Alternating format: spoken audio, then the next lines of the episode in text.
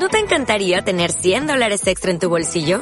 Haz que un experto bilingüe de TurboTax declare tus impuestos para el 31 de marzo y obtén 100 dólares de vuelta al instante.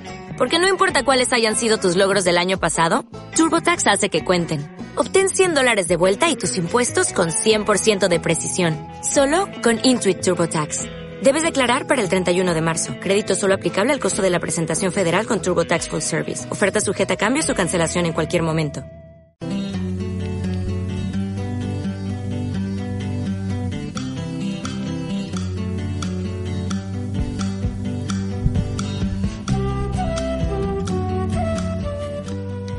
Muy buenos días a los vecinos y vecinas de Lorenzo Arenas y a quienes escuchan la radio comunitaria Lorenzo Arenas. Hoy día, en esta fría mañana, nos acompaña Fernando Venegas, profesor de la Universidad de Concepción y director de la cátedra Violeta Parra.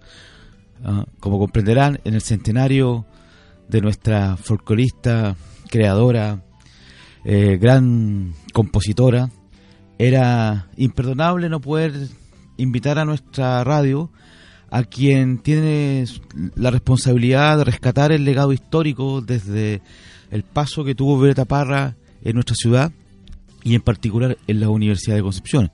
Hemos invitado al profesor Venegas para que nos cuente también de su libro, que se llama Violeta Parra y su paso por Concepción y la frontera entre 1957 y 1960. Fernando, muy bienvenido a la radio Lorenzo Arena. Muchas gracias por la invitación, Jaime. Muchas gracias. Eh, Fernando, eh, preguntarte cómo nace, para iniciar la conversación, la idea de crear la cátedra Violeta Parra y poner en valor, después de 50 años de su muerte, ¿ah? su paso por esta institución académica y por la ciudad de Concepción. Eh, mira, básicamente esto parte eh, a ver, eh, conversaciones que en algún momento tuve con el, músico Mauricio Basualto, eh, caminando, ¿cierto?, eh, por las calles de Concepción, de pronto tomamos en cuenta que mm, llegamos a verdad a, tener a darnos cuenta de que no se había hecho un, un estudio sobre sobre el paso de Violeta Parra por Concepción, o sea, se habían hecho eh, había referencias generales, ¿ya? Entonces, en ese, en ese contexto fue que eh, pensamos que, era necesario hacer esta, esta investigación. Entonces, eh, mira, se, se, hicieron varias gestiones para hacer un conjunto de actividades. En realidad, Mauricio tenía muchas ideas, eh, pero, pero la idea en conjunto que teníamos era hacer este, este trabajo. Finalmente yo hice un fondar, presenté un fondar eh, y, bueno, me lo adjudiqué, ¿cierto? Y después eh, decidimos ampliar los, los apoyos y fuimos a la universidad, ¿ya? Y ahí entonces conversamos con Jorge Roja, con el vicerrector de la de vinculación con el medio. Y, Jorge Roja entonces se interesó mucho y nos dice, ¿sabes qué? Pero en realidad eh, tenemos que darle proyección en el tiempo a esta idea. Porque si hacemos actividades solo en torno al, al centenario, eh, se acaba el centenario y, se acaban los esfuerzos. Entonces, ¿por qué no le damos mayor permanencia? ¿Por qué no hacemos una cátedra? Entonces, las cátedras son instancias que se instalan en las universidades para discutir ciertas temáticas, ciertos problemas, o para abordar sobre, qué sé yo, el, la, la gravitancia o la importancia de ciertas personalidades. Por ejemplo, eh, una cátedra perfectamente podría ser sobre la problemática ambiental. ¿Te fijas? Eh, o, otra cátedra puede ser sobre las eh, problemáticas de carácter social, en fin, hay múltiples cátedras, o sea, como problemática. O bien puede ser sobre, por ejemplo, el pensamiento de, de, algún intelectual, o en este caso de una creadora y folclorista como es Violeta Barra. Entonces, ahí surge la idea de hacer esta cátedra. y bueno, al final, ¿cierto? Eh, habría como para sintetizar lo que mm. pasó fue que eh, surgió, entre las ideas, algunas varias ideas que le, surgieron a Mauricio, él pensó hacer un, disco ya de, de bandas, eh, eh, digamos, a ver, con la, con la música que generó Violeta Parra cuando pasó por Concepción, pero con bandas locales. Entonces, bueno, él es músico, yo soy investigador, entonces fue más o menos pastelero a tus pasteles, entonces yo me hice responsable del libro, de la investigación histórica, y él se hizo responsable del disco, ya que esa es una tarea que él está eh, desarrollando, ¿verdad? A través de la, de la cátedra y que es una tarea que está ahí pendiente. Eh, pero respecto del libro, es, esta investigación entonces que, que finalmente va eh, en noviembre deberíamos tener lista. Y respecto de la de lo que es la, o sea, en realidad la investigación, el libro está listo, pero me refiero impreso ya y, para que la, la, gente lo conozca. Sale de imprenta en noviembre. Claro, deberíamos estar lanzándolo a mediados de noviembre, ya 14, 15 de, de noviembre debería ser el momento. ¿Y el libro qué nos cuenta? Como lo, tan tan sencillo como su título, ¿no? El paso de Violeta Parra por Concepción, eh, porque la Violeta Parra fue una mujer muy andariega, ¿cierto? Y entre los tantos lugares que recorrió fue Concepción y la frontera. La frontera es, una, es un espacio que, a ver, hay dos definiciones de frontera. La frontera, como la conocemos tradicionalmente, es el límite entre un país y otro, ¿cierto? El límite entre Chile y Perú, ya, entre Bolivia y qué sé yo, y el mismo Chile o con Argentina, etcétera. Esa, línea de limitación que se, se genera, se establece a través de algún acuerdo entre las naciones y generalmente muchas veces por, a, través de conflictos también, ¿ah? o, eh, ya sea que sean de carácter político o guerra. Eh, pero en este caso también hay otra, otro concepto de frontera que es un espacio de interrelación, ¿ya? porque generalmente la frontera lo que vienen es a dividir espacios eh, regionales que están continuamente relacionándose. Por ejemplo, cuando uno va al sur de Chile, cuando va a la Patagonia, tú te das cuenta que la relación entre chileno y argentino es eh, permanente, ¿te fijas? Entonces, la, la frontera político-administrativa es una anécdota respecto de las relaciones sociales que se generan. Lo mismo en el norte, eh, con Perú, ¿cierto? Con Bolivia, ¿ya? Entonces las fronteras pasan a ser eh, espacios de relación, como también de conflicto, ¿ya? Eh, permanente. Entonces, el concepto de la frontera del Biobío tiene que ver con la, con la guerra de Arauco, ¿cierto? Con el hecho de que los españoles en algún momento renuncian a conquistar el territorio al sur del río Biobío, ¿ya? Y se establece un espacio de interrelación entonces, ya, de relaciones interétnicas, eh, que es muy amplio, ¿ya? Que va desde la, desde el Biobío, desde el río Biobío, tanto hacia el norte de este, ¿cierto? Como hacia el sur. Pero en donde al sur del río Biobío lo que va a predominar culturalmente es eh, la, el, mundo mapuche, ¿ya? En términos de identificación. Y hacia el norte va a ser el mundo eh, hispano criollo. Eso es re interesante porque hay relaciones, por ejemplo, de cuando los españoles entraban a la frontera y hay una muy, muy, muy eh, en, particular en donde se encontraron con una mujer que era rubia de ojos claros, que estaba viviendo con, los mapuches y un soldado, dicen ahí, llega y la va a buscar y la trae y la mujer lo, lo subió y lo bajó y todo el resto del, de los compañeros ahí se rió de él. Él no podía entender que esa mujer estuviera allá.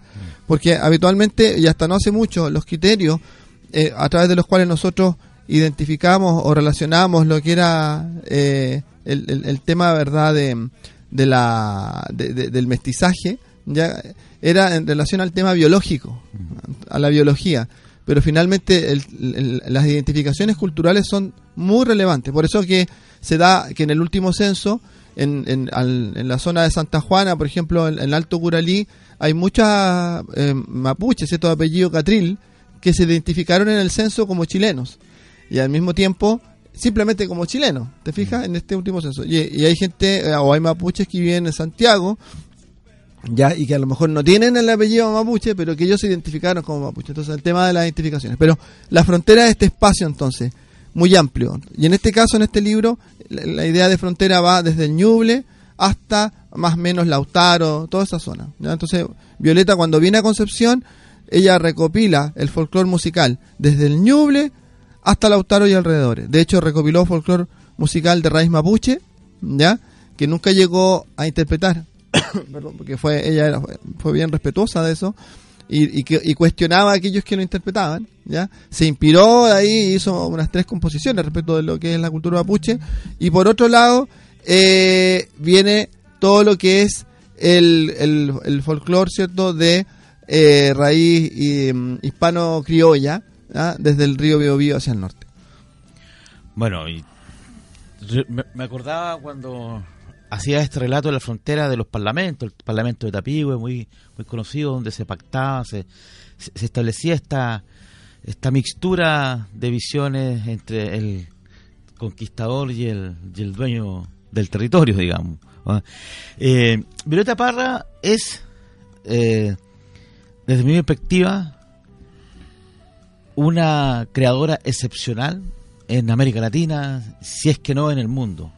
Pareciera que no hay otra figura con esa genialidad. Pero es mujer, ¿ah? es de esta zona, ¿ah? Eh, es de San Carlos. Y ella desarrolla un pensamiento político muy fuerte.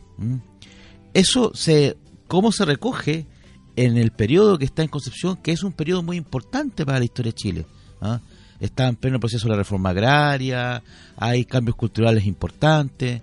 Eh, ¿Cómo lo aborda la vida de la Violeta en ese contexto que le tocó vivir en, en su paso por Concepción? Mira, cuando Violeta viene a Concepción, en términos internacionales, el, el- la, la temática tenía que ver con el, la Guerra Fría en realidad. ¿ah? El paso de los Sputnik era lo que en ese momento tenía a, a todo el mundo eh, muy conmocionado, porque además a principios de noviembre de- del año 57 eh, es lanzado un Sputnik que va con un animal dentro, con una perra, ah, con la con una perra que, que obviamente que estaba muerta de susto, ¿ya? Y que como estaba muerta de susto, cuando seguramente hacían los ensayos y todo, ladraba y ladraba, y por eso que la bautizaron como laica, que significa ladradora, ¿ya? Eh, y surgieron quizás los primeros movimientos animalistas de connotación más global, ¿te fijas? Porque mucha gente cuando se enteraron de que, según dijo la radio Moscú, la perra laica iba a ser sacrificada en aras de la ciencia, no le gustó, ¿ya? Pero está el tema de la Guerra Fría y, y, esa, y en ese momento eh, la Guerra Fría, eh, el primer golpe en términos de lo que es la carrera espacial, porque antes habían habido, ustedes saben que estuvo el tema de los conflictos, los enfrentamientos indirectos, pero también está este tema de la carrera espacial. Entonces, el primer golpe de quien podría llegar a la Luna ¿ya? Eh, lo da la Unión Soviética. Y de hecho se, se decía en esa, en esa época, según la agencia UP, ¿cierto? La, eh, se decía de que en realidad lo más probable es que los soviéticos ya hubiesen mandado al espacio algún cohete que en, en- en unos pocos meses iba a poder estar en la Luna, se iba a ir a Marte, ya que iban a haber estaciones siderales como como que tú, así como tú tomas una micro aquí en La Vega, ¿cierto? Que te lleva al centro de Concepción, mm, en la Luna iba a haber una estación para después ir a Marte, etcétera, etcétera. Entonces, eh, es, es el, es el momento en el que internacional, ¿ya? En- el momento más, el- digamos, a nivel nacional, es el gobierno de Carlos Ibáñez del Campo, ¿ya? su segundo gobierno. Y un gobierno en donde, por un lado, la ciudadanía estaba cansada, ¿ya? Estaba cansada porque, eh, claro, había problemas estructurales como la inflación, que no se, no se lograban solucionar, en donde, bueno, hoy día de pronto también nosotros vivimos temas o- o- o de- inflacionarios, pero a una escala mucho menor de lo que era esa época, donde la, las cosas, el precio de los, de los, de los alimentos subía estratosféricamente, ¿no? Eh, en, en 30, 40 puntos al año. Entonces, se había contratado una misión norteamericana que vino a tratar de generar un ajuste y que al final no, resultó una sequía, una serie de situaciones. Entonces el gobierno de Ibáñez había desinflado y eso en términos políticos y además eso generó muchos movimientos sociales. Tuvo la, la, la revuelta de la Chaucha en Santiago por el, porque se buscaba bajar los precios de los pasajes, del transporte colectivo, ¿ya? Eh, incluso hubo presiones para que Ibáñez fuera o actuara como el general gol- golpista, digamos, de su primer gobierno, pero no lo, no lo hizo, ¿no? Eh, en, ese, en ese caso. Y además se da esta paradoja de que Ibáñez, por ejemplo, eh, acuérdate que cuando llega al, al gobierno, el Partido Comunista estaba proscrito, ¿ya? Estaba proscrito, no, eh, no oficialmente no existía. ¿m? Y habían sido perseguidos los comunistas, habían sido enviados a Pisagua, otros habían tenido que huir del país como el mismo Neruda. Neruda, ¿ya? Entonces, eh, ese, ese, ese es un momento clave. ¿Y, ¿Y qué es lo que hizo Ibáñez? Que es muy paradojal. El primer gobierno, todos saben cómo fue, un dictador, y en el segundo gobierno, él eliminó la ley maldita. Mm.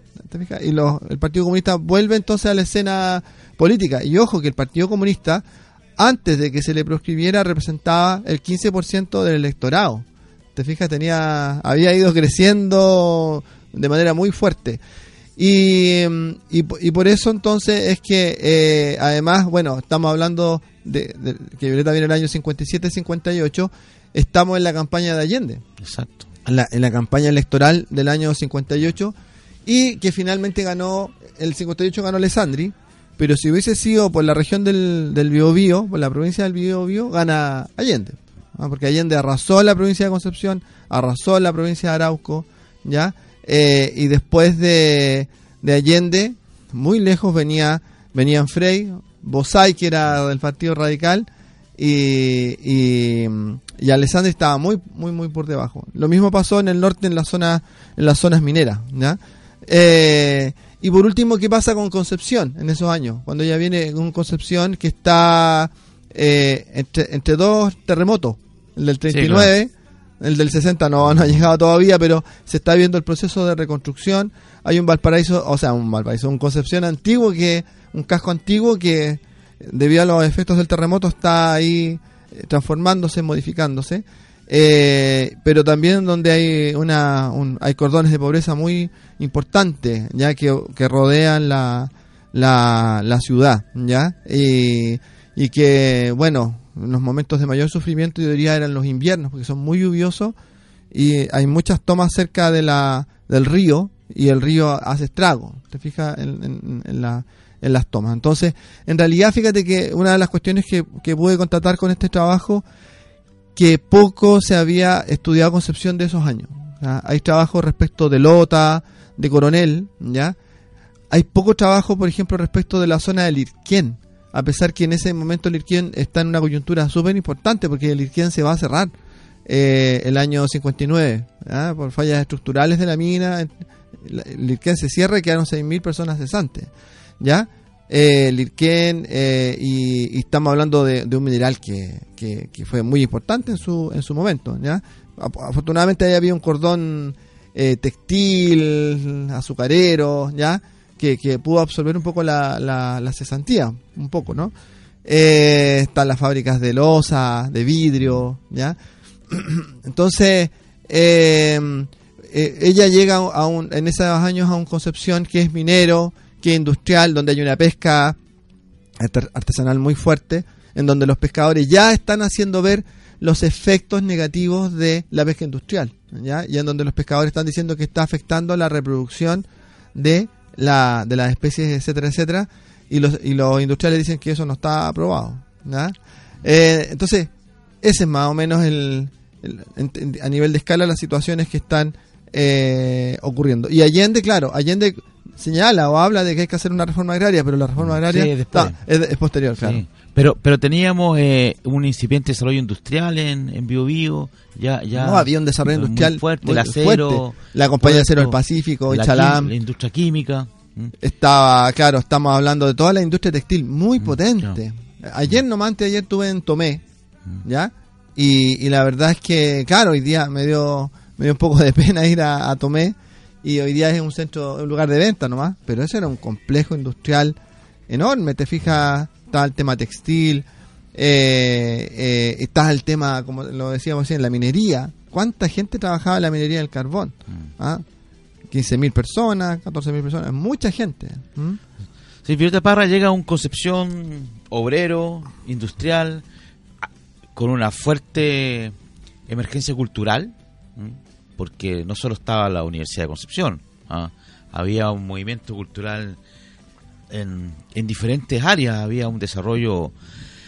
Llega un lugar donde las mutuales habían sido muy relevantes para la sociabilidad obrera. La mutual Lorenzo Arena llega a los terrenos donde Lorenzo Arena Olivo desarrolló eh, muchas cosas, Minimelis, Polici, etcétera. Entonces, Tú tienes razón, sí. Ah. Eh, efectivamente, eh, hay un, es un momento de Chile en donde el tejido social es muy, es impresionantemente complejo, ¿ya? con múltiples organizaciones y asociaciones, desde deportivas, ya, mutuales, eh, sindicales, ya, la proliferación de sindicatos es muy grande a partir de, los años 30, porque hay sindicatos profesionales, eh, industriales, ya, eh, están los centros de padres y apoderados. En esa época tienen un gran protagonismo, hay centros de padres y apoderados que solo levantaron colegios, ya, están las colonias escolares, están además otras, eh, qué sé yo, los rotarios, la, la que, eh, que tuvieron un rol importante en colocar en el centro de la mesa la valoración de la niñez, por ejemplo. Ya hacían la semana del niño, en fin, los clubes de leones, en fin, es una época en donde hay un tejido social muy, muy, muy, muy rico, digamos, eh, y, lo, y lo que decías tú, los clubes deportivos están los clubes de fútbol y el básquetbol, que es muy fuerte además en esta ciudad, y que, el básquetbol es muy, muy importante también entre las mujeres. Es el espacio a través de las cuales entran al, deporte. ¿ya? Eh, y Concepción tenía sus clubes deportivos que eran muy seguidos, el Fernández Vial, el Naval, ¿ah? eh, el, eh, Lota, en fin. Mm. Y todas las industrias tienen sus, sus clubes. Su, en fin, entonces eso por un lado. Y, lo otro que tú comentabas, eh, la universidad, sin duda alguna, eh, es una universidad que con el campanil, porque el mm. campanil es del año 44, ahí se construyó el campanil, eh, y con a partir del año 55, con las escuelas de verano y con el fortalecimiento de la extensión universitaria, va, va a, tener ahí una, una proyección súper importante a la ciudadanía porque la extensión era pensada en una doble dimensión. Por un lado, la extensión de carácter eh, eh, académica, es decir, la gente que pasó por la universidad y que se, necesita especializarse.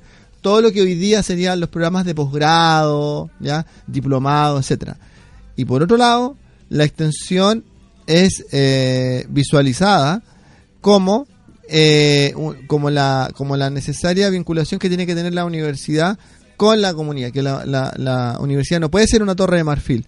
Entonces, eh, se hace divulgación desde la música, ya el teatro, ya eh, y eh, temáticas varias. Por ejemplo, la universidad permanentemente estaba enviando gente que fuera a dar charlas a diferentes lugares de, de la región y de, y de, la zona sur, ya eh, una sobre historia, sobre ciencia, sobre lo que fuera. Y iban a Curarinagüe, que van a Temuco, que al, al, lugar que sea, la universidad va y hace presencia. Y a su vez están las escuelas de temporada, las llamadas escuelas de verano, que eran las ya sea de invierno o, o en el verano en donde se hacía una fuerte difusión, te fijas, de lo que era la, la cultura.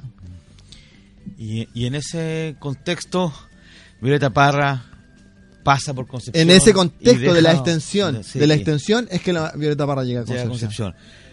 Eh, y la ¿cómo qué, elementos son a tu juicio los que Violeta Parra eh, deja como sello en la en la ciudad? Te lo pregunto y lo respondes después de esta pausa que hacemos con música de Violeta Parra. Perfecto.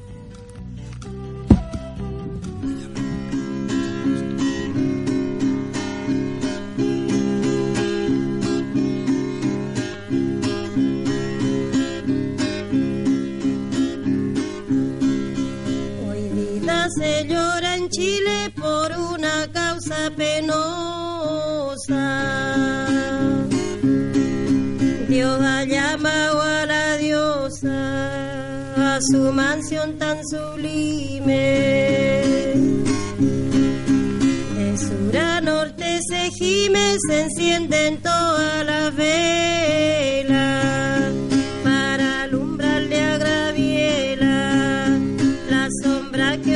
su mundo. Con sentimiento profundo yo le rezo en mi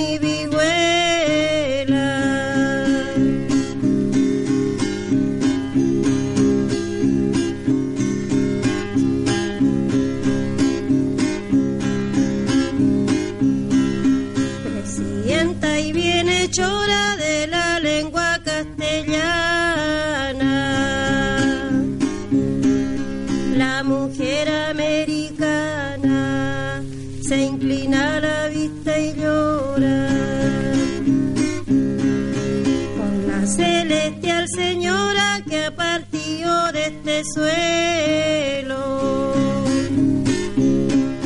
Yo le ofrezco sin recelo en mi canto a lo divino. Que una vez de dulce trino la acompaña al alto cielo.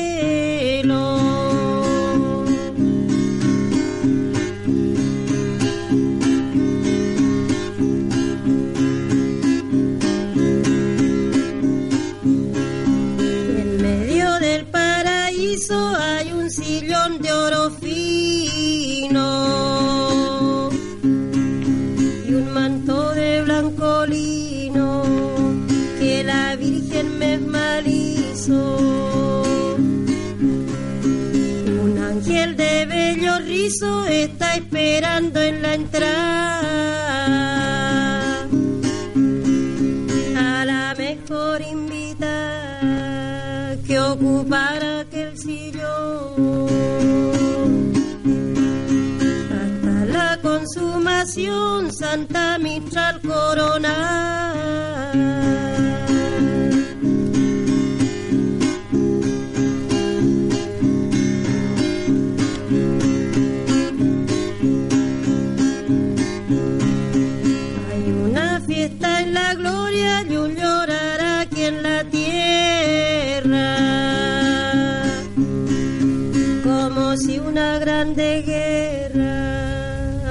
mancha ahora historia.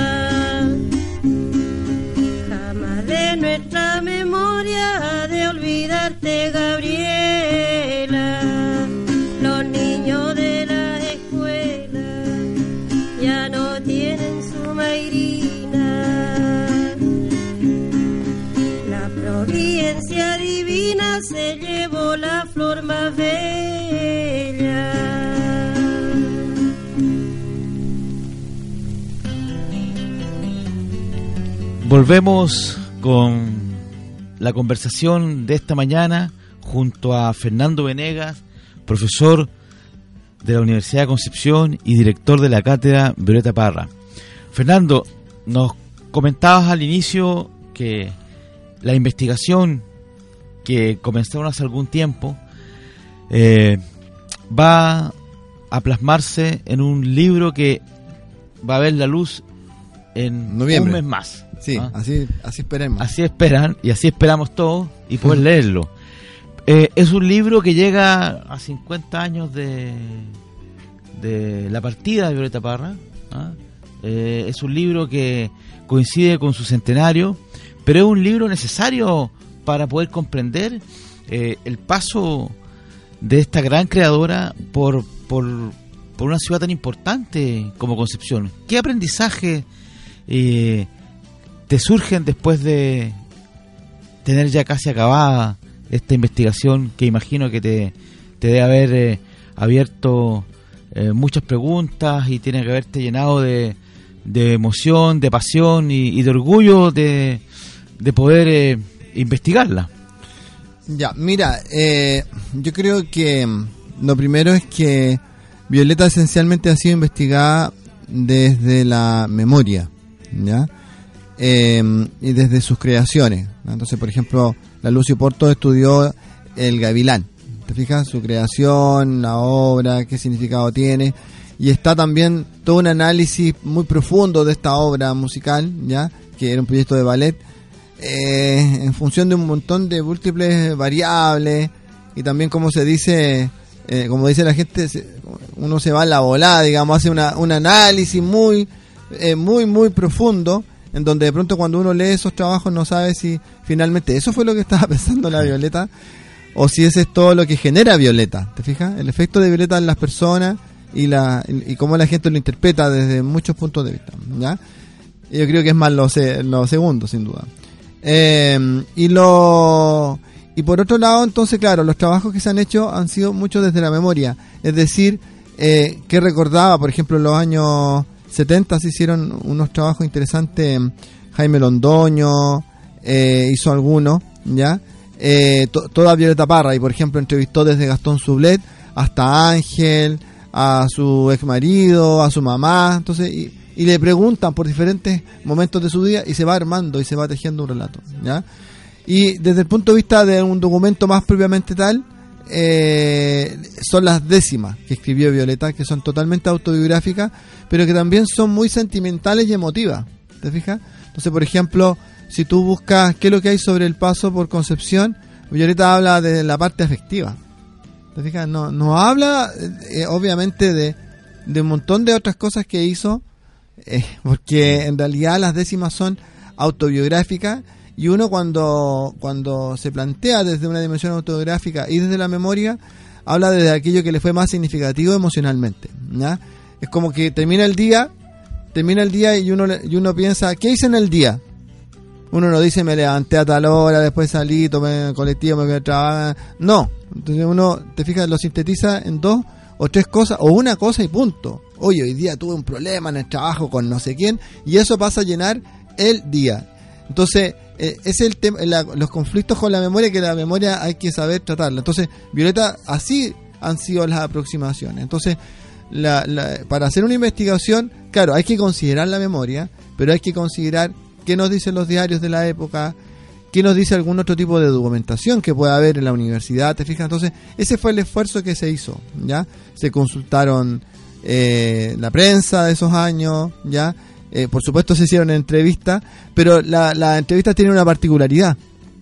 La mayoría de las personas que en esa época se relacionaron con Violeta, que están vivas, eran niños Claro. o eran muy jóvenes. Entonces tienen esa tienen esa visión, ¿ya? Ah, Conversé con gente que tenía, no, mi, Violeta vino, habló con mi mamá, qué sé yo, y tenía 12 años, tenía 13, 14. Son muy poquitas las que en esos años andaban en los 20, o, o- o tenían un poquito más como Gastón Sublet, que Gastón Sublet, ustedes lo han visto, tiene 90 años y tiene una lucidez extraordinaria, ¿te fijas? Pero son las excepciones a la regla, o sea, ¿cuánta gente que eh, se de 30, de 40 años que se haya relacionado en Violeta está viva hoy día? No, no hay. Entonces, ahí hay una limitación respecto de, de la investigación propiamente tal, ¿ya? Ahora también me pasó mucho de que hay mucha gente que me dice, oye, no, si tal vínculo con Violeta, mi mamá y mi papá, y yo les creo, a pesar de que obviamente uno no puede tomar todos los relatos, porque la Violeta se movía por todos lados. O sea, yo logré hacer un mapa de las localidades que visitó Violeta cuando estuvo acá entre ocho, unos, tuvo nueve meses, contratada por la universidad, eh, y prácticamente ella recorrió toda la, la, la, la- región del, del, del, del Biobío, como te digo, fue al, cruzó el río Biobío, fue a la Araucanía, y ella de hecho aquí aprendió, aprendió a andar a caballo.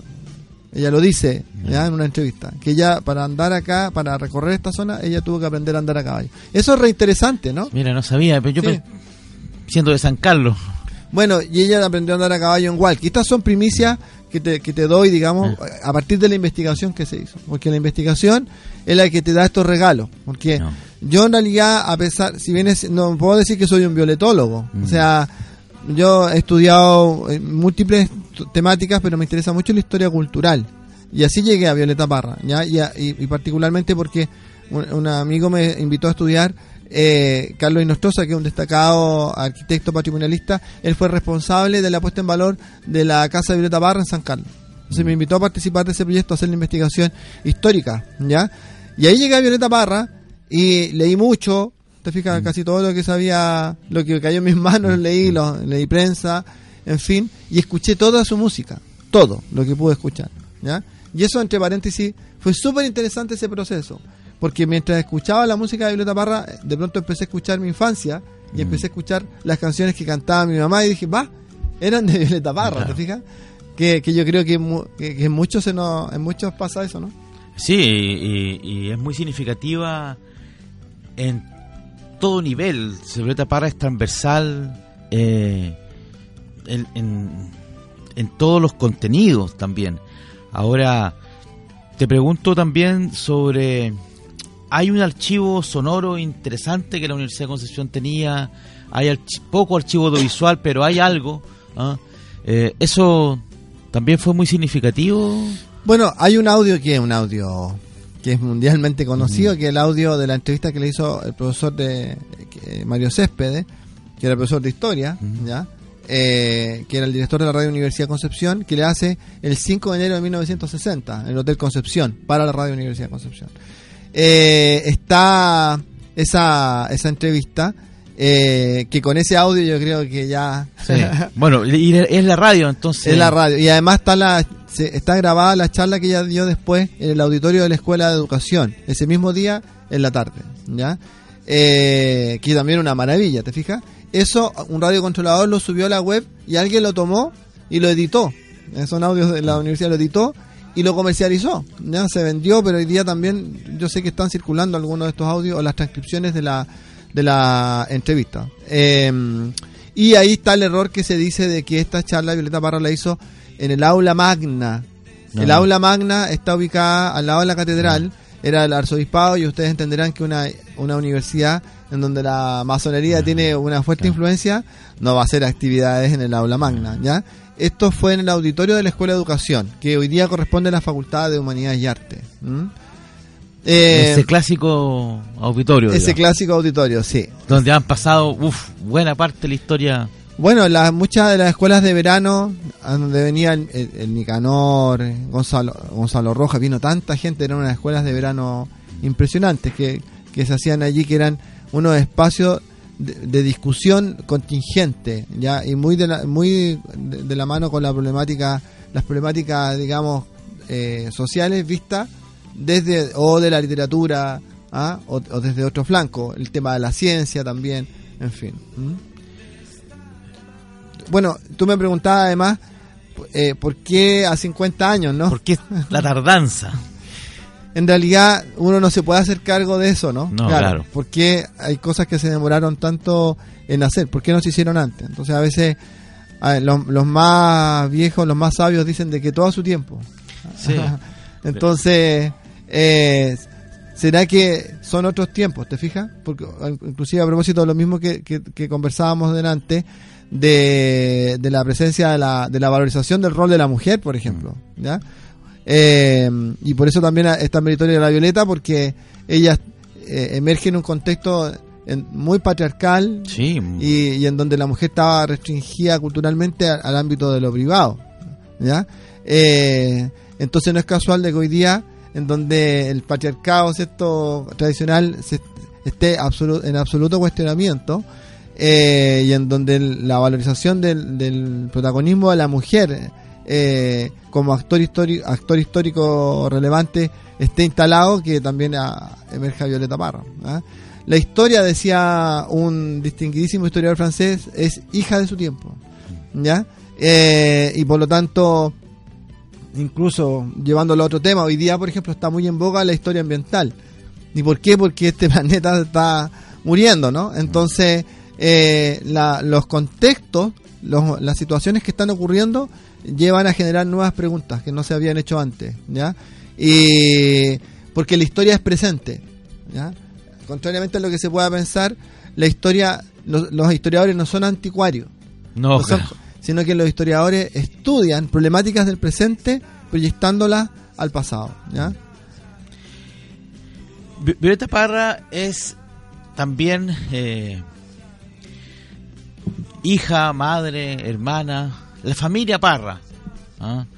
¿Tuviste posibilidades de, en la investigación de encontrar vinculaciones o elementos interesantes de esa gran familia donde está el tío Roberto, Nicanor, el tío Lalo, etcétera, que son los más conocidos de, la música? Mira, eh, en realidad, eh, para el tiempo que ella viene a Concepción, lo- la, la relación que más se ve es con su hermano Nicanor. ¿ya? Eh, Nicanor vino, cierto, más de alguna vez en el marco de las escuelas de verano. De hecho, eh, este es un dato también que va a salir en el libro, una primicia, y es que Nicanor vino por acá eh, a dar una charla sobre los satélites, ¿ya? Sobre el paso de los Sputnik y explicar por qué los satélites no se caían, ¿ya?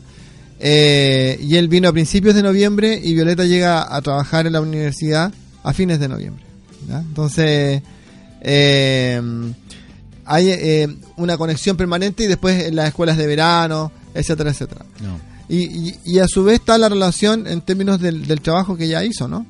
Ahora ella aclaró aquí en una entrevista, que esto también es, es novedoso y es, y es un, es un aporte, yo creo que algo que va, que, que rompe la mirada tradicional que se ha tenido respecto de cómo ella llega a la recopilación. Siempre se ha dicho, lo- porque al final lo ha dicho Nicanor, él dice que él sacó a patada a su hermana de las rancheras. ¿ah? Y Violeta acá en una entrevista que dio dijo otra cosa. ¿ah? Ella estaba recopilando cuando eh, tiene esa conversación con su hermano y el hermano le dice que sigan eso. ¿ya? Siguen esto, le dice hermana, porque esto, esto es lo que hay que hacer. ¿ya? Esa, esa entrevista, como te digo, que la van a ver cuando salga el libro, ¿ya? Eh, cambia un poquito la historia, ¿ya? Porque ahí tú ves cómo la memoria construye el pasado, lo reconstruye, ¿ya? Y Nicanor, claro, él, él dice, en realidad con mi hermana, eh, él da un ejemplo de unas islas en donde los, los, los monos se traspasaban como por, como por telepatía más o menos se traspasaban eh, costumbres y cosas o formas o conductas, conductas. Entonces habían unos monos a, a un kilómetro que empezaban a hacer algo y, y inmediatamente los monos que estaban al otro lado empezaban a hacer lo mismo. Ah, Entonces dice que con su hermana tenía ese tipo de comunicación. Pero en realidad lo que lo que dice Violeta Parra acá- en Concepción es diferente. Eh, Ella dice que ella está trabajando en esto cuando conversa con, con su hermano y claro, lo que pasa es que su hermano estaba en lo mismo, pero él estaba revisándolo en los libros. En cambio ella estaba haciendo un trabajo más etnográfico. Y, y quedó con la boca abierta Nicanor y, y al final lo que él hace es acompañar a su hermana ahora a hacer lo mismo. Y la acompaña a las afueras de Santiago, a recopilar, etcétera, etcétera. Eh, y, como, y como te digo, quedó Nicanor queda sorprendido incluso su, su proyecto que tenía que ver en ese momento con estudiar todo lo que era justamente la poesía popular no llegó a eclosionar porque la única forma de eclosionar o de generar algo nuevo era eh, él estaba pensando en, mira estaba estudiando un contrapunto en décimas entre el mulato Taguá y un hacendado el señor de la Rosa y ella pensaba inventarle inventarle más décimas a eso y seguir con la historia. Esa era la única forma de seguir creando. Pero cuando habla con Violeta se da cuenta de que en lo que él está estudiando ella eh, está vivo, Exacto. está vivo, ¿ya? Eh, y la y la viveza se, se, se- se- la- lo vivo de, de ese mundo que él está estudiando se refleja en que nunca es igual. Cuando tú escuchas una pieza de música clásica, siempre es igual. Siempre, ¿ya? Y hay partitura y nadie y nadie te puede tocar eh, qué sé yo, una negra, una blanca, una corchea, un silencio. tiene que ser exactamente igual y hay que repetirlo. Y el que lo toca es más exactamente igual es el mejor. El folclore es siempre diferente. La misma Violeta cuando trabajaba con Gastón Sublet, cuando trabajó con, con las personas que le, que le grababan y transcribían las canciones, la Violeta le decía, ya, voy a tocar la canción, to- an- anoto la partitura. Y después la volvía a tocar y la tocaba diferente. Y después la volvía a tocar y la volvía a tocar diferente. El folclore es así. Entonces esa es como la, la esencia de, de ese trabajo que ella que ella que ella hace, que rescata, que es, es un, es un- mundo que está vivo, que está en, en movimiento. ¿Mm? Es muy apasionante esta historia, estas historias. Entiendo, Fernando, que el próximo viernes, el viernes 13, hay una actividad importante ¿ah? que ustedes están promoviendo dentro de la cátedra de Violeta Parra. ¿Podrías contarnos? Sí, mira, hemos hecho varias eh, eh, varias actividades. Una de ellas se hizo un mural que construyó Ernesto Guerrero, un, un connotado muralista penquista, eh, un mural que, que, se, que se generó a través de la asocia- asociación entre historia y arte, ¿ya? Porque a partir de los resultados de la investigación, más o menos establecimos cuáles fueron los elementos más significativos de ese paso por Concepción. Lo conversamos con Piritore y él entonces lo, lo reflejó en un mural. Es muy interesante esa asociación. Y ahora, eh, bueno, y el mural está en la Facultad de Humanidades y Arte y este fin de semana va a estar en el Mall El Trébol, ¿ya? La idea es que, que circule el mural, ¿ya? Eh, aunque es un poco complejo toda la, la logística de, de, de- de- de trasladarlo, ¿cierto? Pero fue diseñado pensando en, en- en desplazarlo. Y por otro lado, el viernes 13, esperemos que el, el tiempo nos, nos acompañe, ¿ya? El viernes 13 eh, tenemos una cátedra ciudadana, un recital, un recital que, que va a reflejar lo que fue ese paso de Violeta por Concepción. Violeta llega recopilando el folclore, esa era su obsesión en lo- en lo- a fines del, del, del 57, ¿ya? durante el año 57. Pero cuando retorna el 60, cuando la entrevista a Mario Céspedes, ella está esencialmente creando, ¿ya? Eh, y, y en donde esa creación se ha bifurcado además, porque recuerda que en el camino se enfermó de hepatitis, entonces ya no es solo la música, sino que es la plástica, ¿ya? Ahora en la creación, cuando ella llegó, llegó habiendo compuesto la anticueca número 1 y 2, ¿ya?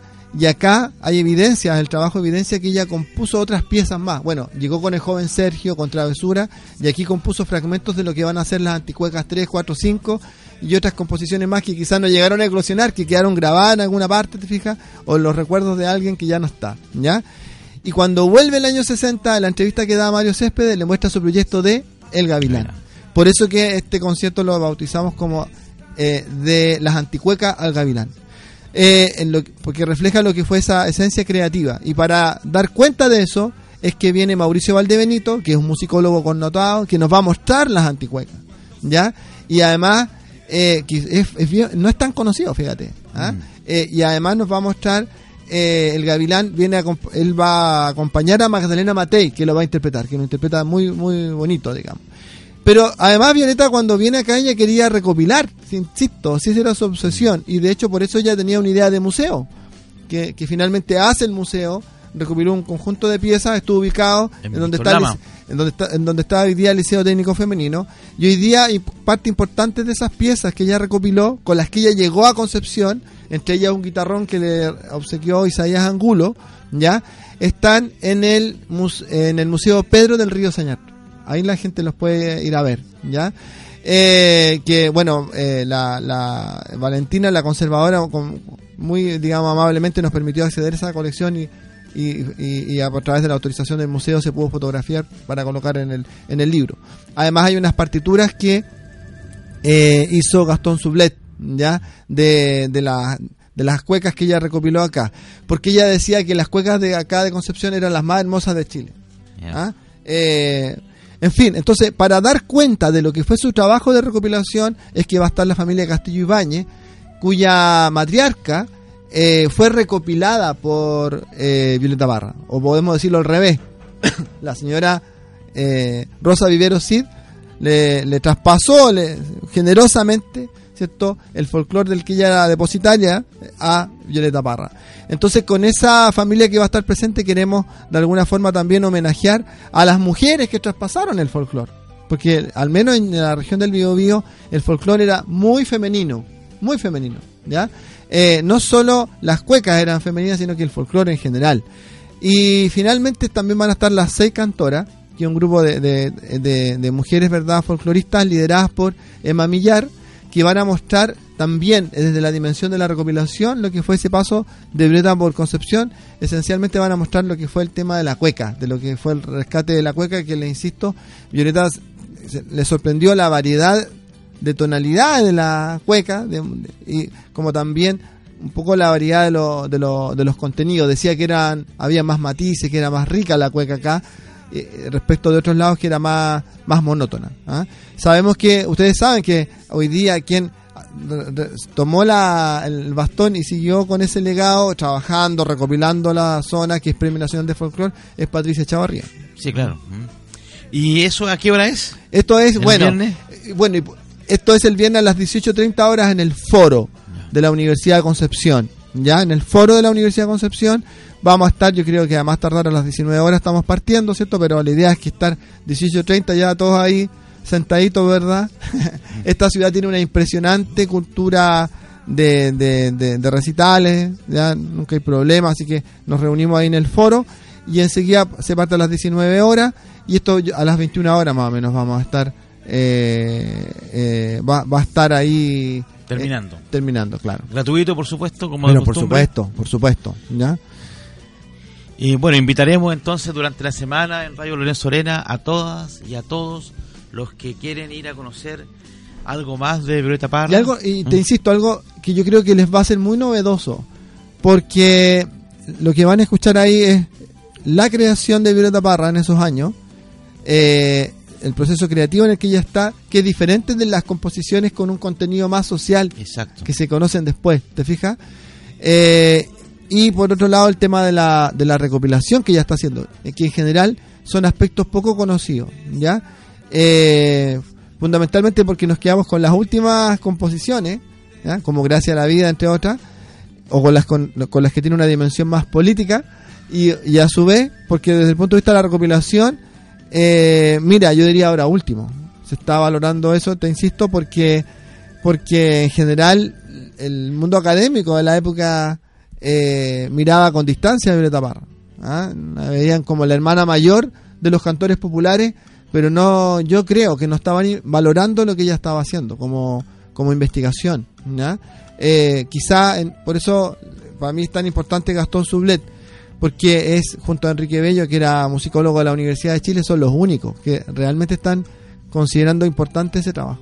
¿Mm? Bueno, y, y- y efectivamente es el menos conocido. de el menos conocido, Ah. entonces, y es clave porque eh, ella llega en un momento y se, y se instala en un momento en que el folclore está en crisis por las músicas extranjerizantes que están instalándose en los medios radiales y la virtud de ella es que coloca en los mismos medios ese folclore.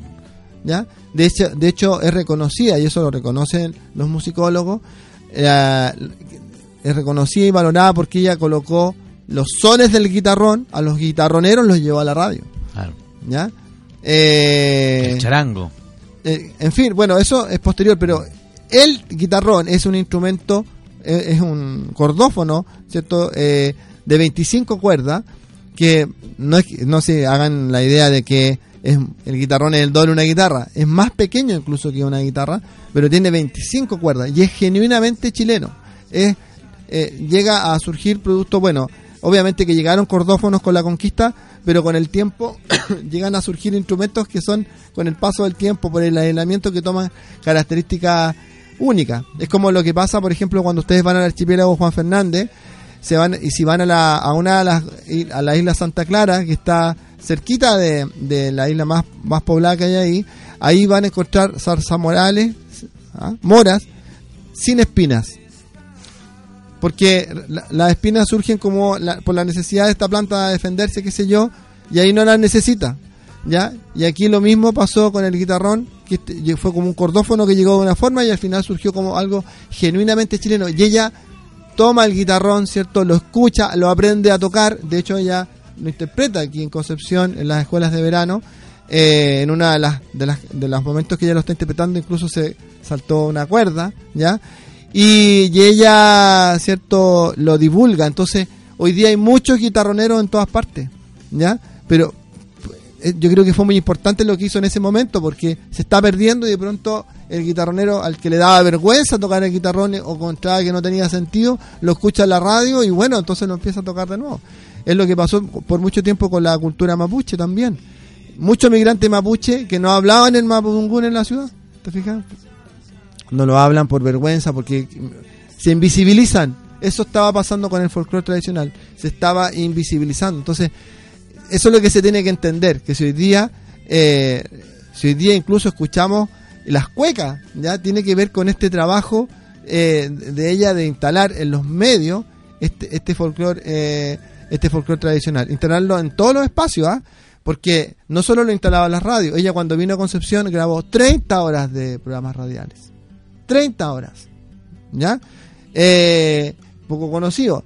Pero además ella recorría las ciudades, hizo conciertos o recitales en los teatros, pero ella lo hacía para estudiantes, para estudiantes de colegio, ¿te fijas? Iba a las cárceles. Eh, Yo tengo la constancia de que cuando ella fue a Chillán, ella fue a la cárcel de Chillán. Allá iba, te fijas, entonces ella va a todos los contextos. Entonces, y eso, y con eso, eh, quizás un poco como ir concluyendo, eh, eh, una de las cuestiones que yo me encuentro es que esta violeta supuestamente no valorada, a propósito de la memoria, es una construcción posterior.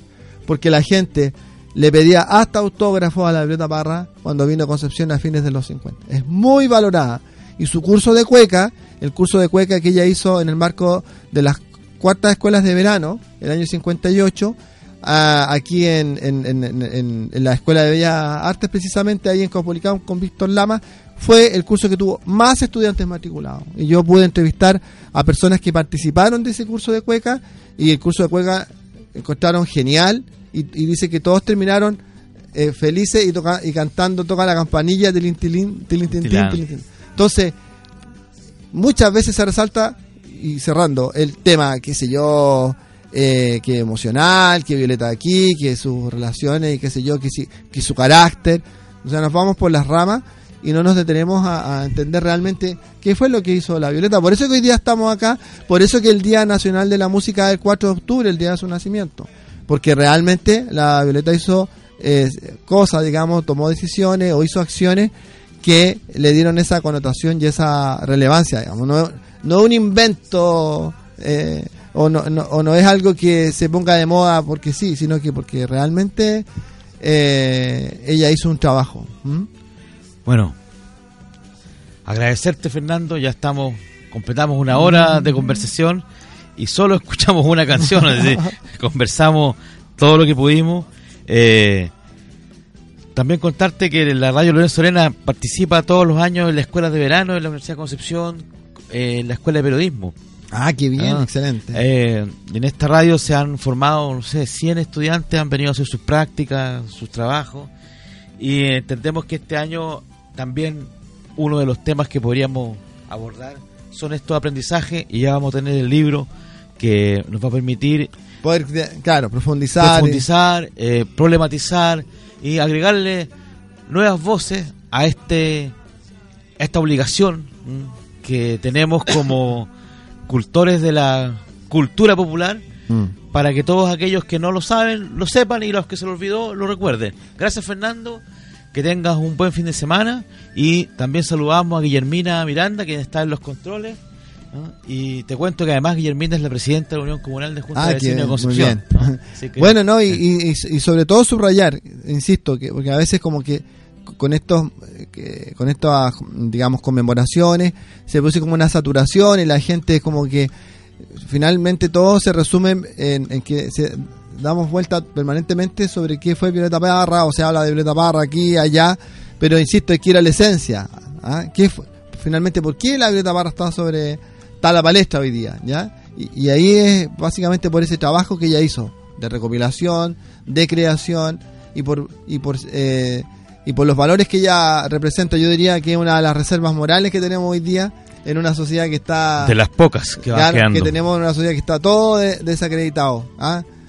Muy bien, pues. Gracias, Fernando. Muy agradecido por la invitación. Muy agradecido. Y qué bueno que vengan los estudiantes de periodismo acá, porque nos faltan estudiantes de periodismo con sentido crítico, ¿ya? Eh, y yo creo que estos son los espacios donde se tienen que formar precisamente porque eh, faltan eso, ese periodismo que teníamos antes, que era may- más en profundidad. De pronto el periodismo es, es un barniz nomás, es una cosa que no profundiza nada, ¿te fijas?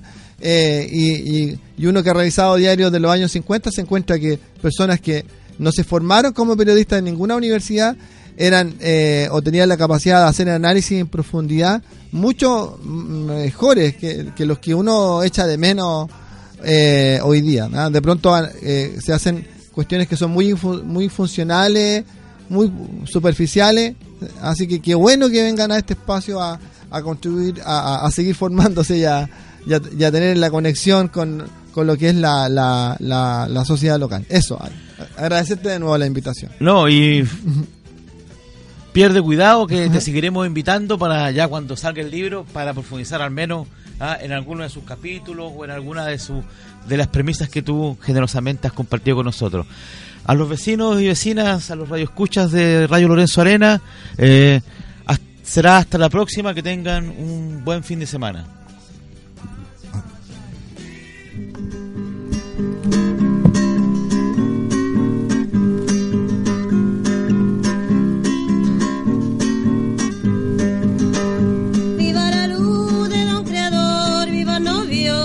Y los ángeles divinos que tiene Dios a su lado. El matrimonio sagrado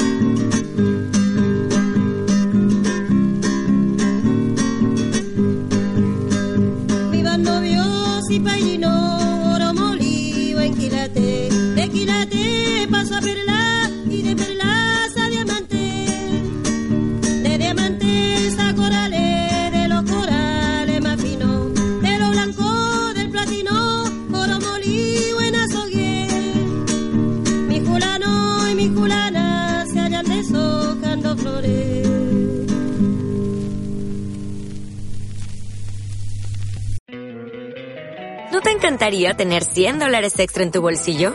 Haz que un experto bilingüe de TurboTax declare tus impuestos para el 31 de marzo y obtén 100 dólares de vuelta al instante. Porque no importa cuáles hayan sido tus logros del año pasado, TurboTax hace que cuenten. Obtén 100 dólares de vuelta y tus impuestos con 100% de precisión. Solo con Intuit TurboTax.